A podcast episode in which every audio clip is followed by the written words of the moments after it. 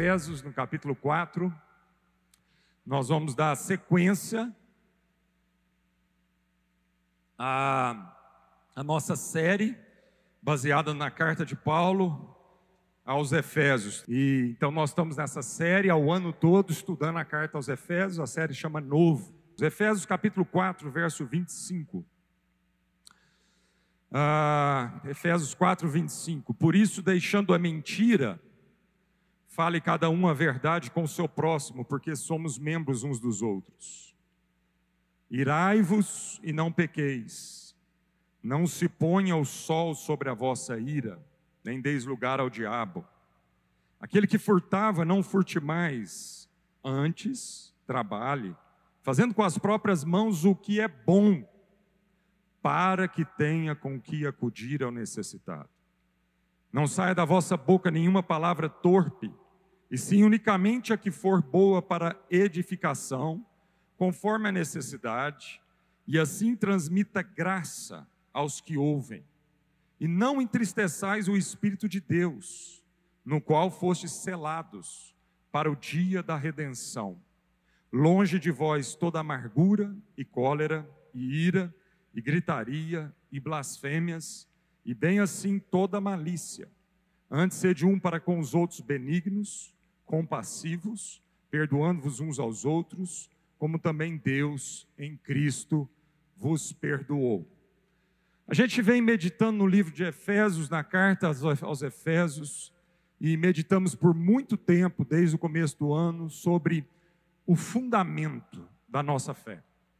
A gente falou aqui que os primeiros três capítulos, Paulo estava fundamentando a, essa construção dessa nova casa que ele tinha para todos nós. Então a gente vem meditando sobre o fundamento, a base para a nossa vida, os grandes e gerais, absolutos de Deus para a nossa vida. Mas Paulo não finaliza nos gerais da fé, mas agora ele prossegue para os específicos. Porque naturalmente você não começa uma casa pelo telhado, mas também não termina uma casa sem o telhado. Então, apesar de você não começar uma casa pelo telhado e sim pelos fundamentos, mas uma casa não está completa enquanto também não for posto o telhado. Então, uma casa não é composta apenas por fundamentos, mas também por paredes, janelas, portas, telhado e depois toda a mobília. E só então essa casa estará pronta para ser habitada. Então, nós falamos muito até aqui de fundamentos, mas a gente não pode desprezar também a parte visível da nossa fé. Fundamentos são aquela, é, é tudo aquilo que é a parte invisível, a nossa fé, o subjetivo. Mas a palavra de Deus não termina só nos grandes gerais e absolutos, nas pilares da nossa fé. A palavra de Deus também prossegue aos específicos.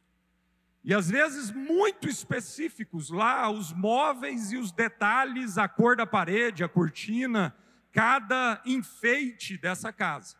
Uma casa não estará apropriada para acolher com toda hospitalidade e acolhimento se ela terminar na fundação ou se só a gente dá, der valor à fundação e não der valor também nas paredes, no telhado e na mobília dessa casa. Então, Tiago, falando sobre isso, tem muita gente que acha que Tiago contrapôs o que Paulo vem, a teologia de Paulo, a teologia de Tiago era contrária à teologia de Paulo, e não era. A teologia de Tiago finaliza, completa a teologia de Paulo.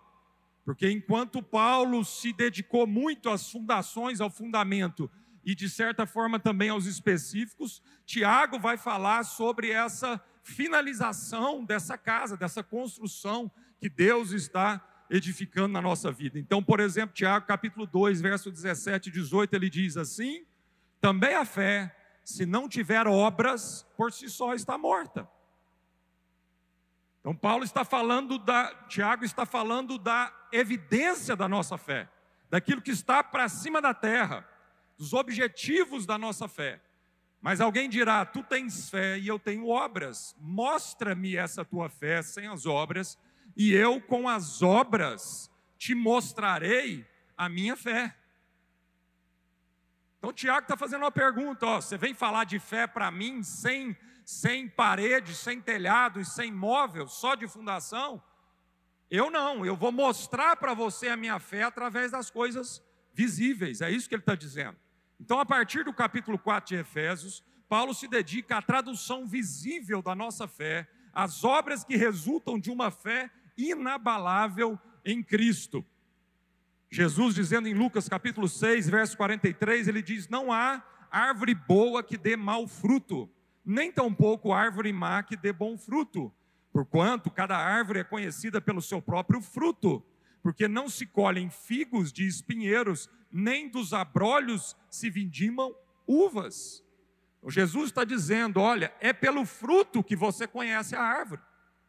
Eu posso pegar uma goiabeira e fazer um transplante de casca na goiabeira. Eu posso pegar uma goiabeira, te arrancar todas as folhas da goiabeira, enxertar uma folha de laranjeira na goiabeira, colocar uma casca de laranjeira na goiabeira. Quando chegar a estação própria da, dos frutos, eu vou saber que aquilo não é uma laranjeira.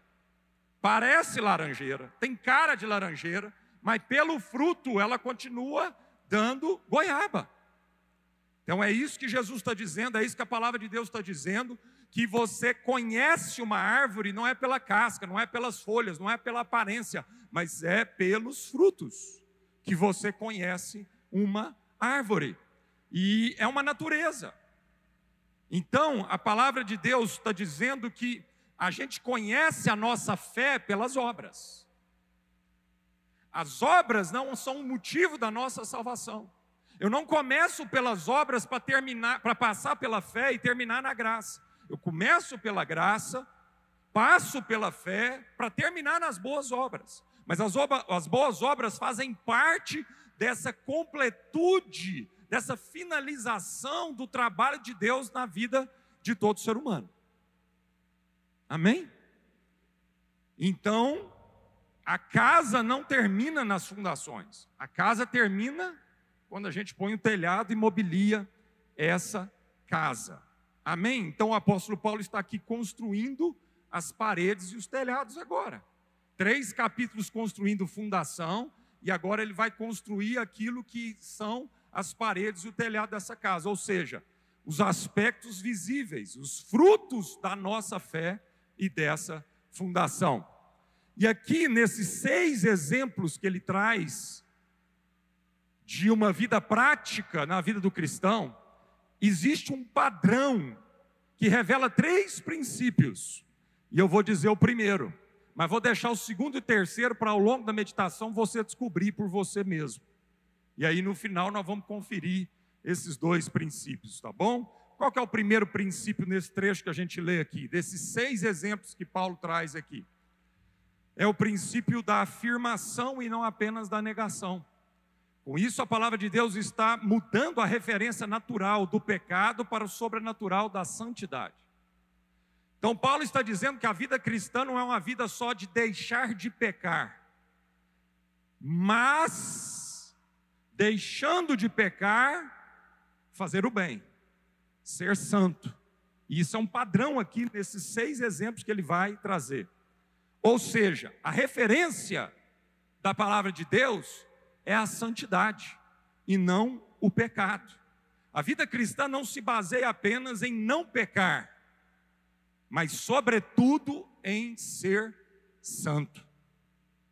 A vida cristã não se baseia em não pecar, mas, sobretudo, em ser santo.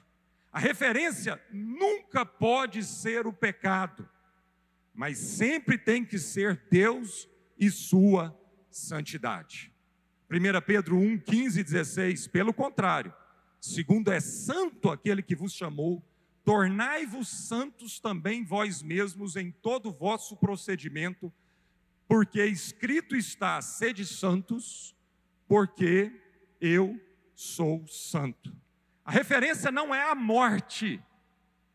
A referência da vida do cristão nunca foi, nunca deve ser a morte, mas sempre tem que ser a vida.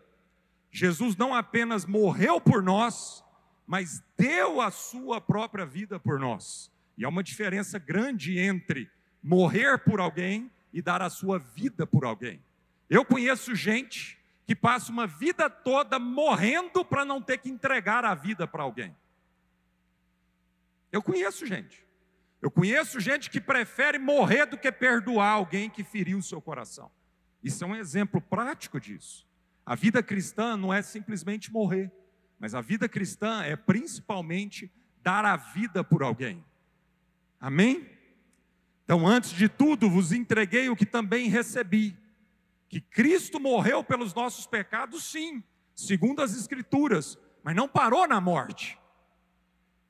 Ele foi sepultado e ressuscitou ao terceiro dia, segundo as Escrituras. Então, é verdade que Cristo morreu pelos nossos pecados, mas ele não para na morte pelos nossos pecados.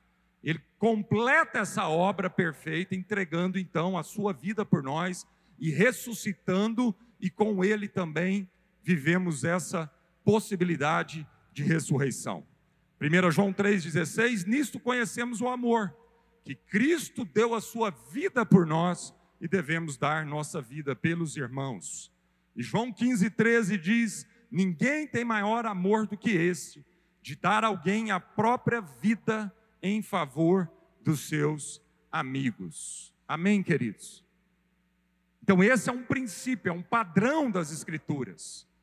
O crente não vive a vida sobre a referência do pecado. Quando eu converto a minha vida antes de Jesus, a referência era o pecado. Quando eu converto, a minha referência se torna a santidade, eu dou as costas para o pecado. Então a vida do crente não é uma vida inteira dizendo assim: não posso pecar, não posso pecar, não posso pecar. Não é isso a vida do crente.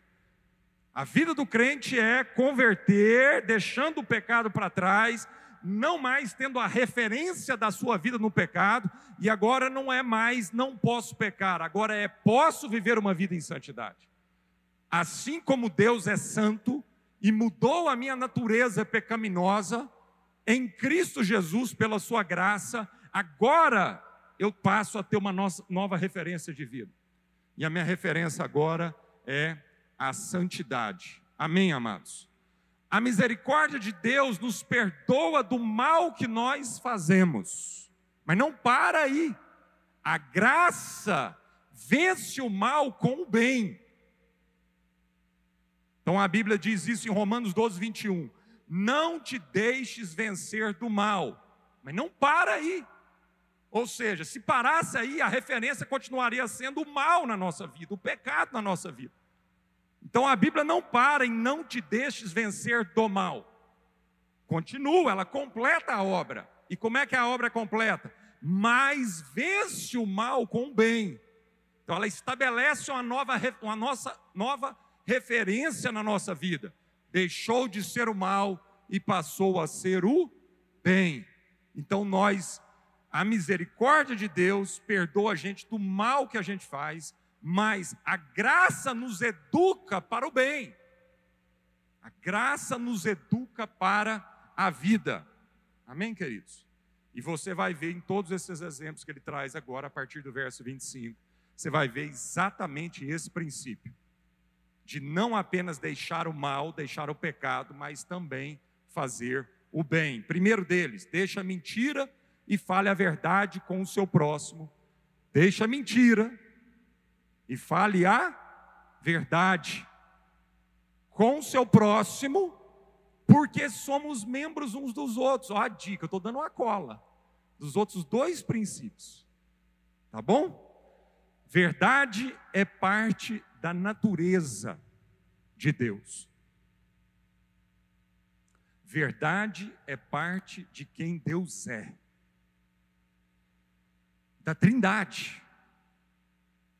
Tiago 1,17: Deus é Pai das luzes.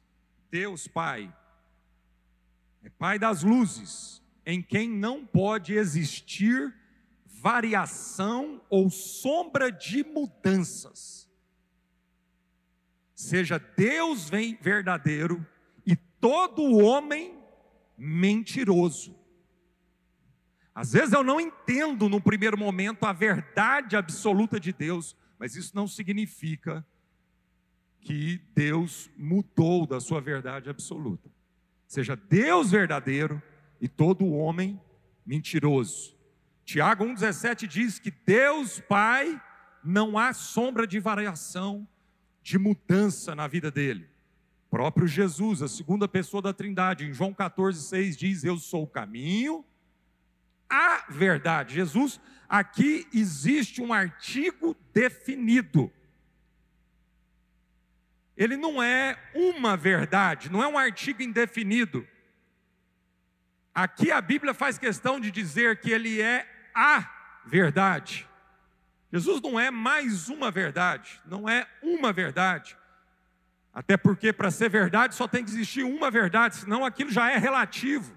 Se existissem duas verdades, as duas verdades estariam, não seriam mais a verdade, porque seriam relativas. E hoje nós vivemos numa sociedade que relativiza tudo. Você começa a conversar com alguém, ela diz assim: Olha, essa é a sua verdade, mas eu tenho a minha verdade. Acabou a conversa. Quando a pessoa chega nessa altura, acabou a conversa. Não, não é nem não é questão de ser a minha verdade, a sua verdade, é questão de nós dois, numa jornada, uma caminhada de vida, descobrir qual é a verdade, que está fora de nós, que não varia de acordo com hum, conosco. Deus é fiel, amado. Por que, que Deus é fiel? Ele é fiel porque ele não varia de acordo com o seu humor, com o meu humor. Se Deus variasse de acordo com o nosso humor, nós estávamos fritos. Você sabe por que, que Deus é fiel? porque ele não muda, ele não varia. Eu mudo, você muda. Nós somos infiéis, mas Deus permanece fiel. E é justamente o fato dele permanecer sempre fiel que isso nos dá uma segurança, um porto seguro para a gente encontrar essa verdade absoluta nele. Então, o Pai é a verdade. O Filho mesmo diz: Eu sou a verdade. E João 16, 13, o Filho dando testemunho a respeito do Espírito diz: quando vier, porém, o Espírito da verdade, ele vos guiará toda a verdade. Pai, Filho e Espírito Santo. A Trindade, a natureza da Trindade é uma verdade absoluta. Mas em contrapartida, a natureza de Satanás é a mentira. A Bíblia diz que Satanás é o pai da mentira. É o pai de todas as mentiras. João 8:44 ele foi homicida, falando de Satanás, desde o princípio, e jamais se firmou na verdade, porque nele não há verdade. Quando ele profere mentira, fala do que lhe é próprio, da natureza dele, porque ele é mentiroso e pai da mentira. Satanás mentiu desde o começo, desde o começo. E ele é mentiroso sim, mas ele é astuto, como diz a palavra de Deus. Se tem uma coisa que Satanás não é, é bobo. Ele é mentiroso, mas ele é astuto, e é justamente com essa astuta astúcia que ele então mente para nós e muitas vezes nos engana. E faz isso desde o começo. Gênesis 3, 1 a 6, olha o tanto que ele é astuto quando chegou para a mulher. Ele é tão astuto que ele foi na mulher, ele não foi no homem. A começar daí. Oh, meu Deus, né? tem misericórdia. Ele é tão astuto que ele foi na mulher. Não comereis de toda a árvore do jardim. É assim que Deus diz. Ó Satanás botando palavras na boca de Deus. É assim que Deus diz. Não comereis de toda árvore do jardim? Ele está fazendo uma pergunta para a mulher. Mas essa pergunta já é astuta. Essa pergunta já parte do pressuposto da mentira e não da verdade. Respondeu-lhe a mulher: Do fruto das árvores do jardim podemos comer. A mulher corrige Satanás.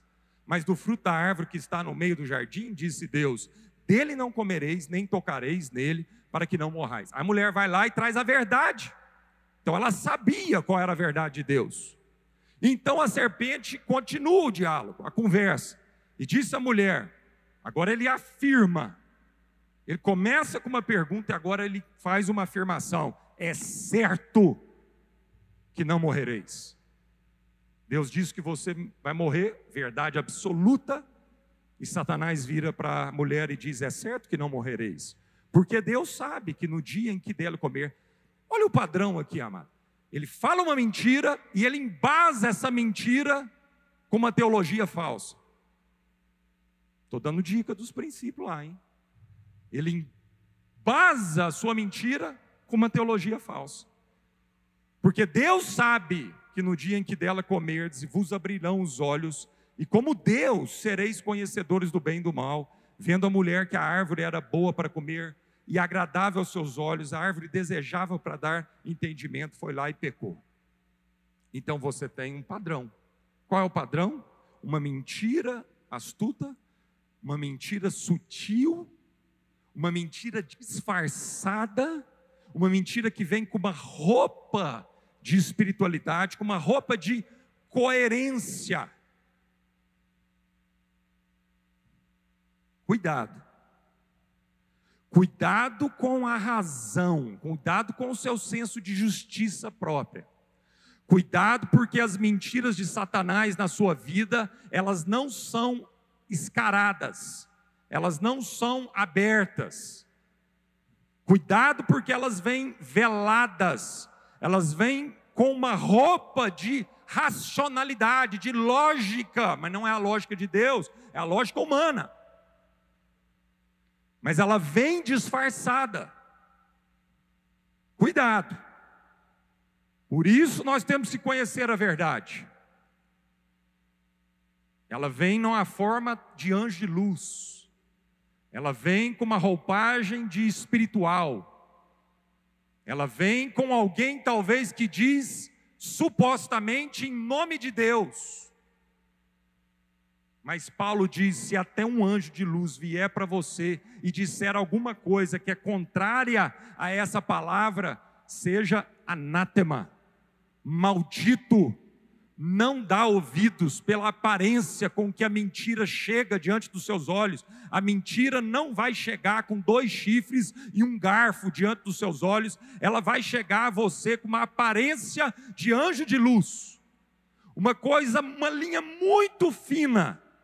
E por isso nós temos que conhecer a palavra de Deus, para não sermos enganados, como meninos que são levados de um lado para outro.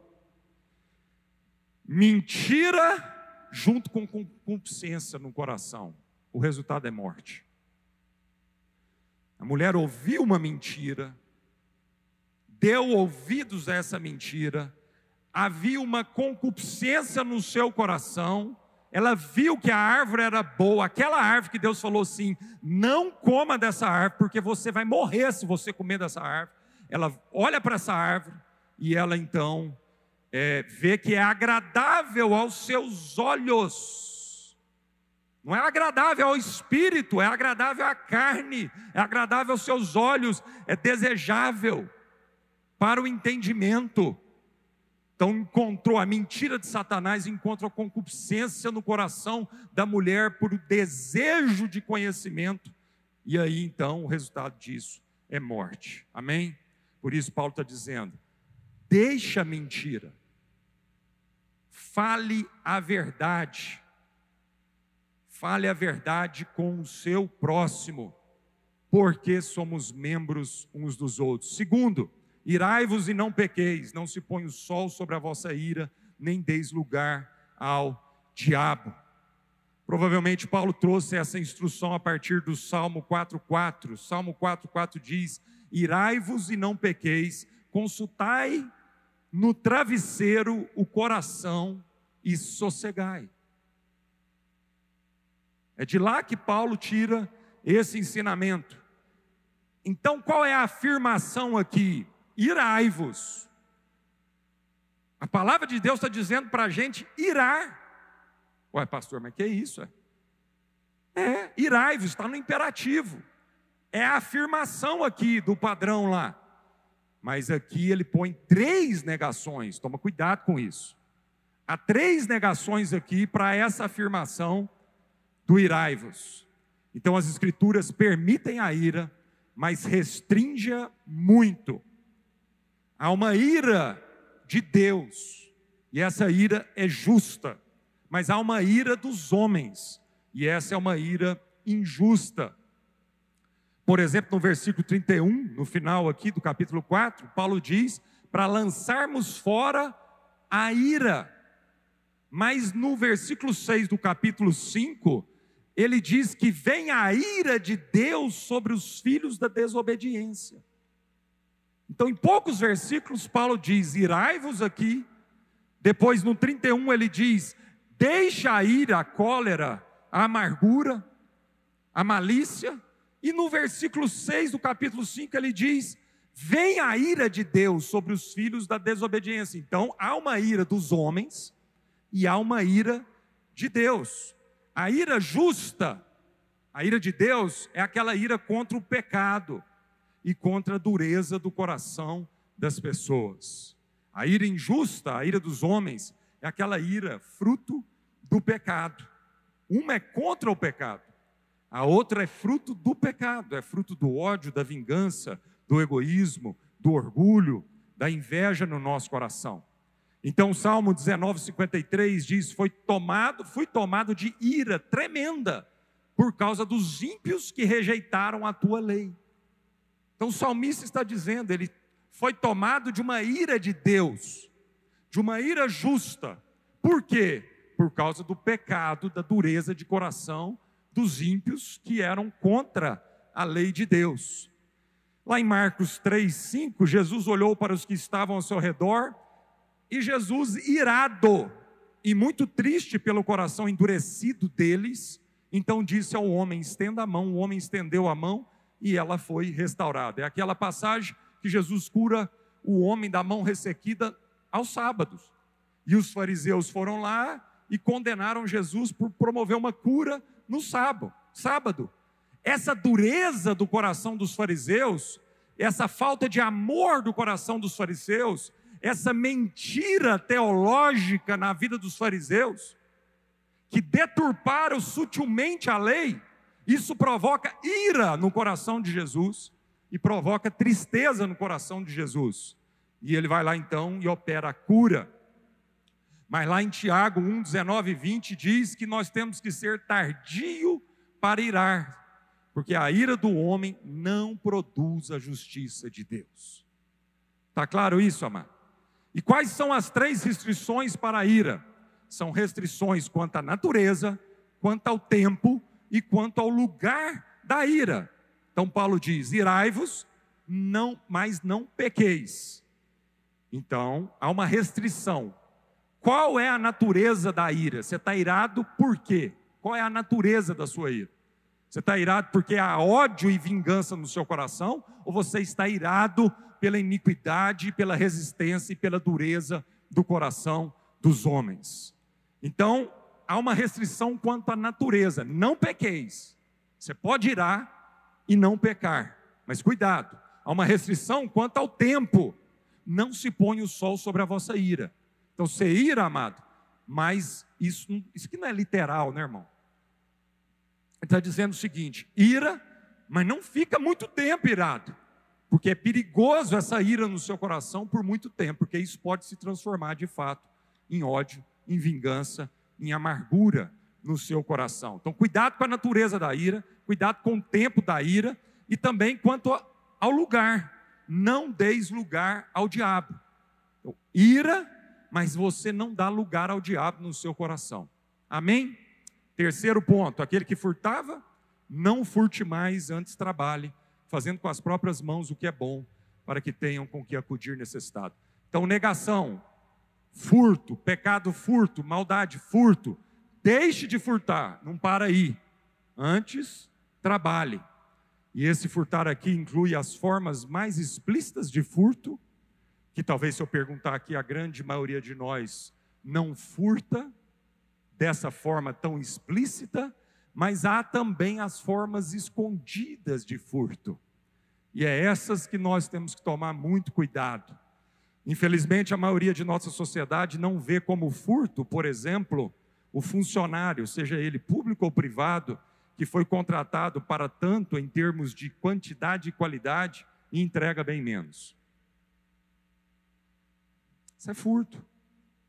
O médico é contratado para trabalhar na prefeitura por 40 horas semanais e trabalha 25 horas semanais. Ah, pastor, mas é o sistema. Expõe 40 horas, expõe 20 horas, 25 horas, 40 horas só porque né, é uma forma, porque ali eles pagam muito pouco a hora.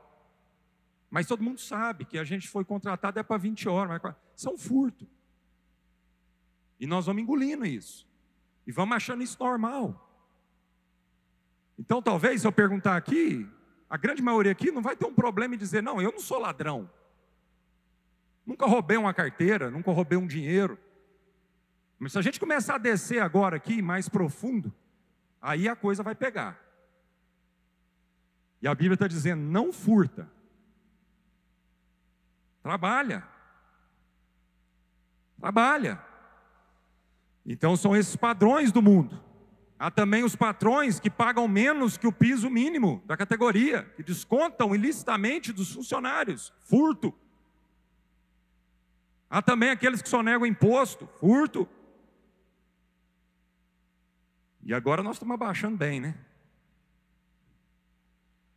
Então a ordem aqui é trabalhar, e não somente trabalhar, mas trabalhar fazendo o que é bom.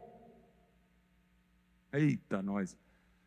A Bíblia vai muito além, né, irmãos? A gente às vezes vive num mundinho de aparência, achando que é uma coisa. É igual Jesus no Sermão do Monte. Ouvistes o que foi dito: não adulterarás. Aí a gente bate no peito e fala: graças a Deus, nunca adulterei. E Jesus continua: Eu, porém, vos digo que aquele que olhar para uma mulher, desejando ela, já adulterou. É. É. é. Tá, tá vendo por que é muito mais fácil viver na lei? Mas nem a lei a gente dá conta. Nós somos tão ruins que nem a lei a gente dá conta. Mas tem muita gente querendo pregar a lei, o Antigo Testamento apenas, porque ele não tem, ele tem medo do Novo Testamento. A verdade é essa. Porque o padrão, a régua do Novo Testamento aumenta demais, irmão. Porque Jesus fala: olha, a lei fala não adulterarás. E aí tem uma cambada de fariseu que fisicamente nunca adulterou, mas lá no coração já traiu tudo quanto é jeito. É isso que Paulo está dizendo aqui. Aquele que furtava, não furte, antes trabalha. Opa, eu sou trabalhador, pastor, eu trabalho 40 horas semanais, que benção. Ele não parou, a Bíblia não parou em trabalhar. Ela não parou em só não roubar. Não parou só em trabalhar. Ele falou: trabalha trabalha fazendo com as próprias mãos o que é bom. Ah, ele está botando um adicional aí no trabalho. Não é só trabalhar, você pode trabalhar fazendo coisa ruim. Um traficante trabalha para burro. Um ladrão trabalha para burro. Hã? É trabalhar, fazer o que é bom. Para por aí não, irmãos. Ah, Beleza, pastor, eu não roubo, sou um trabalhador, procuro fazer o que é bom. E a Bíblia diz que digno é o trabalhador do seu salário. Beleza, agora eu vou usufruir do meu trabalho, do meu salário. A Bíblia não para aí. Está vendo porque que a gente tem medo do Novo Testamento? Porque ela fala: não furte, trabalha, faça com a mão que é bom. Para quê? Para quê? Para ter o que repartir com o necessitado. Pronto. Agora nós concluímos a casa. Botamos o telhado na casa. Se não for para acudir o necessitado, é uma casa sem telhado. Tem fundamento, tem parede, tem porta, tem janela, mas não tem telhado. E a Bíblia está dizendo que nós temos que acabar essa construção. Deus começou uma boa obra em nós, e ele está trabalhando e ele vai concluir isso. Enquanto não for posto o telhado, não tem a conclusão dessa obra. E aqui, amado, o telhado é acudir o necessitado. Esse é o telhado.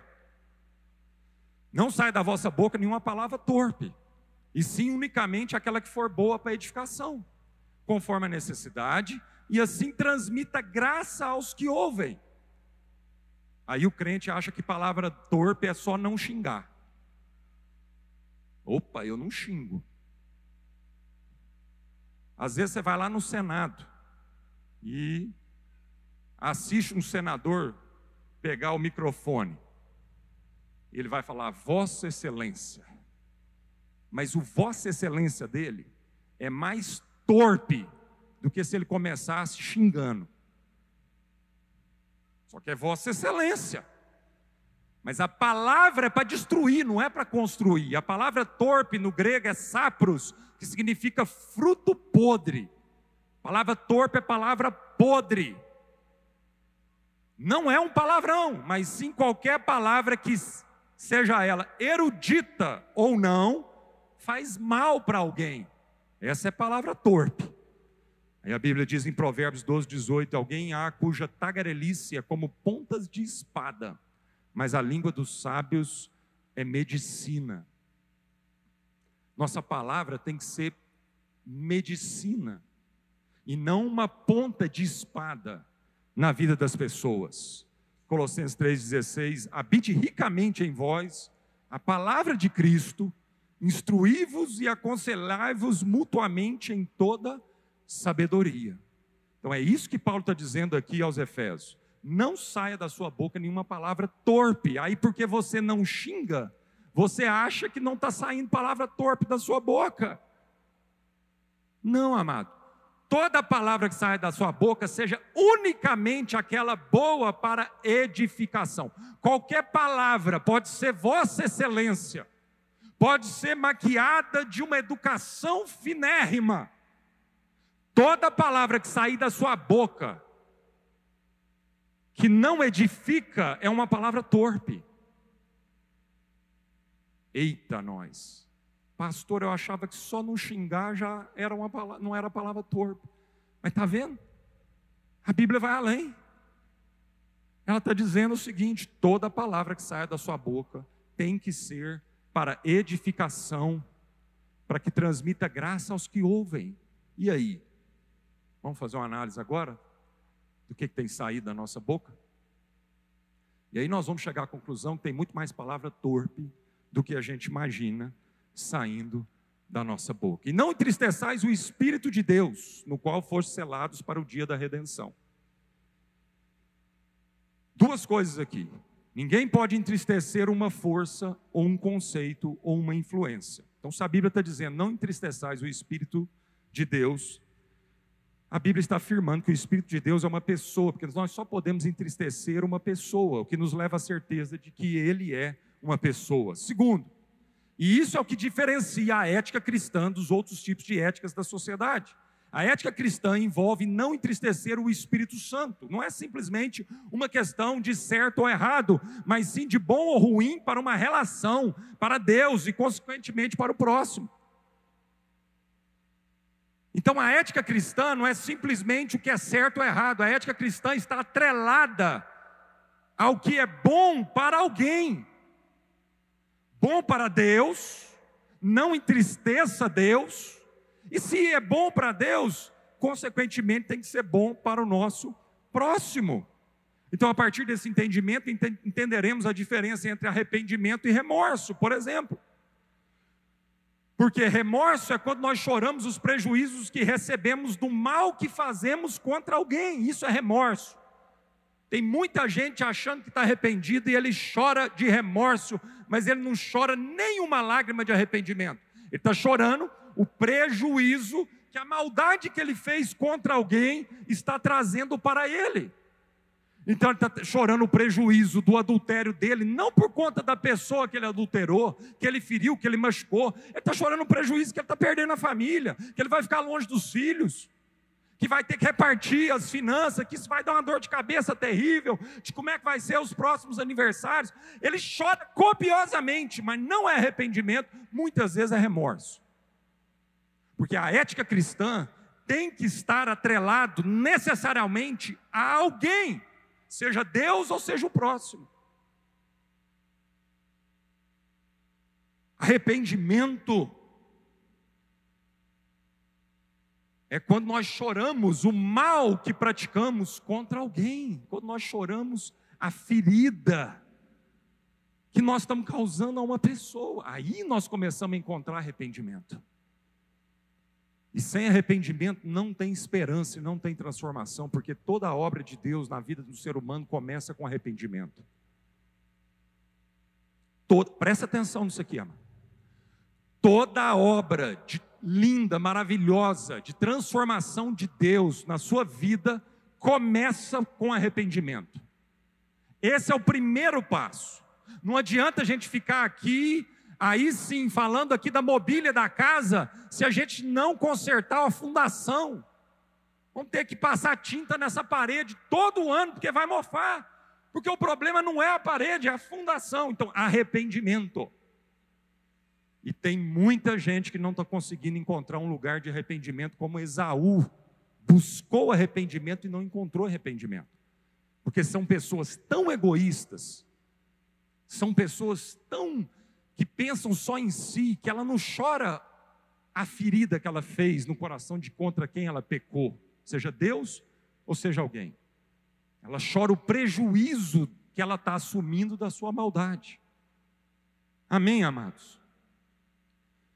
E para isso nós somos selados com o Espírito Santo. Portanto, ele habita em nós e é a nossa garantia para o dia de redenção. E para a gente concluir, então, você já adivinhou os outros dois princípios aí do padrão de Deus? Hã? Segundo princípio. Princípio primeiro. A referência não é o mal, o pecado, a referência é o bem e a santidade. Não adianta só deixar de pecar, nós temos que ser santos. Segundo princípio, é o de que cada caso aqui, o fim é o que? É o próximo. O fim é relacional. É para o meu próximo. Então eu tenho que trabalhar, não é para mim só, é para o meu próximo. Eu tenho que deixar a mentira e falar a verdade para o meu próximo. Eu tenho que não entristecer o Espírito Santo.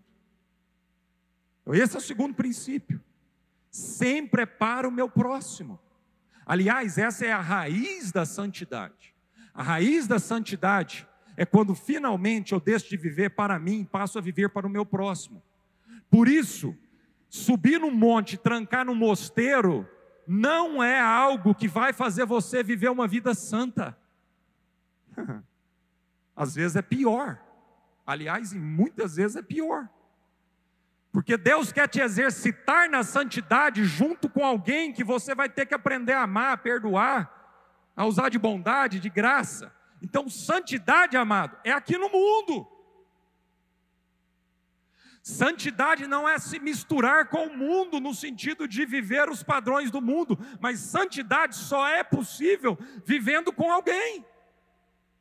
Pastor, onde é que está isso na Bíblia? Oração de Jesus, João 17. Eu me santifico por vocês, por vós. Eu me santifico por vós. Então, meu irmão, sai dessa mentira astuta, que tem cara de verdade, quando Satanás te diz que para a sua santidade você tem que isolar em cima do monte e viver no mosteiro. Não. Porque lá você não vai tratar o egoísmo do seu coração. Lá você não vai tratar e ser exercitado no amor, e santidade é aprender a amar. E para amar eu preciso amar alguém. Em nome de Jesus, segundo princípio, amado, deixa o pecado, vem viver a santidade. E santidade está intrinsecamente ligado a alguém fora de mim. E o último princípio para a gente concluir é o princípio de que para cada mandamento desse é dada ou subentendida uma razão teológica. É o princípio de voltar no fundamento. Para cada uma dessas ações aqui, Paulo embasou essa ação no fundamento, com a teologia. Ele está lembrando o fundamento. É por isso que vocês deixam de mentir e falam a verdade com o seu próximo, porque vocês são membros uns dos outros. Olha aí a teologia. Olha aí o fundamento teológico. O fundamento teológico é porque nós somos membros uns dos outros. Então fale a verdade entre vós. Amém? Vamos orar.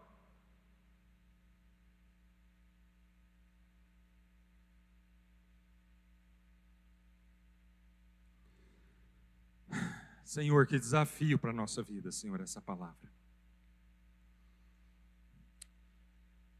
E é com muito temor, Senhor, que nós queremos responder a essa palavra hoje no nosso coração. Apesar de ser um grande desafio, Senhor, o Senhor não ia pedir de nós algo que o Senhor mesmo não capacitaria a gente para viver isso. O Senhor nunca pediu de nós algo e não nos deu as condições para viver isso, Senhor. O Senhor é justo, o Senhor é bondoso, é por isso, Senhor, que tudo isso aqui, a base é a graça do Senhor. É a graça que nos educa para viver tudo isso aqui, Senhor. Talvez muitos de nós estamos ouvindo essa palavra nessa manhã, Senhor, e estamos assim: isso é impossível. Isso é impossível. E realmente é impossível, Senhor. É impossível para a nossa velha natureza, impossível para a nossa carne. Mas pela graça de Cristo isso é possível, Senhor. E é assim que a gente quer viver. Nos ajuda, Senhor. Nos ajuda, Senhor. Talvez em um desses seis pontos aqui, Senhor, alguém, muitos de nós nos identificamos com uma tentação e uma dificuldade em algum desses pontos aqui, ou em todos. Oh Espírito Santo, nos ajuda, Senhor. Nós somos filhos da verdade. Queremos viver na verdade. Quantas mentirinhas que a gente acha que é inofensivo. Quantos padrões de comportamento que são mentiras. Porque a verdade só é verdade, a Deus, quando ela é vivida em amor. E quantas vezes, Senhor, nós estamos falando algo que é sincero, mas é destituído de amor. Senhor. E isso é uma das piores mentiras que existe. A tua palavra só é a verdade se ela for seguida de amor. Seguimos a verdade em amor. Quando Satanás, Senhor, foi tentar Jesus, após o deserto, ele tentou o Senhor Jesus com a palavra, sem o Espírito. Portanto, era a pior forma de mentira possível, era a mentira mais engendrosa, mais astuta. Quando ele usou a própria Bíblia própria Escritura, sem o espírito dessa Escritura. Nos ajuda, Senhor, a viver na verdade, em nome de Jesus. Que a gente pare de furtar, Senhor. Há tantas formas como nós estamos roubando um ao outro. Que a gente pare de furtar. Mas que a gente trabalhe e faça o que é bom através do nosso trabalho. Para que a gente tenha também com que ajudar o necessitado, Senhor, em nome de Jesus. Ô oh, Senhor, que a gente não envergonhe, não entristeça o teu Santo Espírito, não entristeça o próximo. Quantas vezes nós estamos entristecendo o Senhor, pecando, e estamos entristecendo o nosso próximo, pecando, Senhor. Oh Espírito Santo, nos ajude, o Senhor nos selou para o dia da redenção. E é o Senhor quem vai nos ajudar, Senhor. É o Senhor quem vai nos ajudar, em nome de Jesus. Senhor, nós queremos virar, nós queremos sair de uma passividade. Às vezes nós estamos vivendo uma vida tão passiva, nós estamos vivendo uma vida tão letárgica, como zumbis. Nada afeta mais a nossa vida. Isso não é amor, Pai. É possível amar e irar por esse amor. É possível a gente irar, irar por conta do pecado. A gente, Senhor, ficar indignado por conta do pecado, Senhor. Quando a gente vê uma injustiça, a gente se irá por aquela injustiça. E essa ira bendita de Deus no nosso coração produziu uma ação em direção a estabelecer justiça no lugar de uma injustiça, Senhor. Mas livre o nosso coração, Deus, de viver amarguradamente, que essa ira se transforme em amargura, em cólera, se transforme, ó Deus, em malícia, Senhor, em maledicência.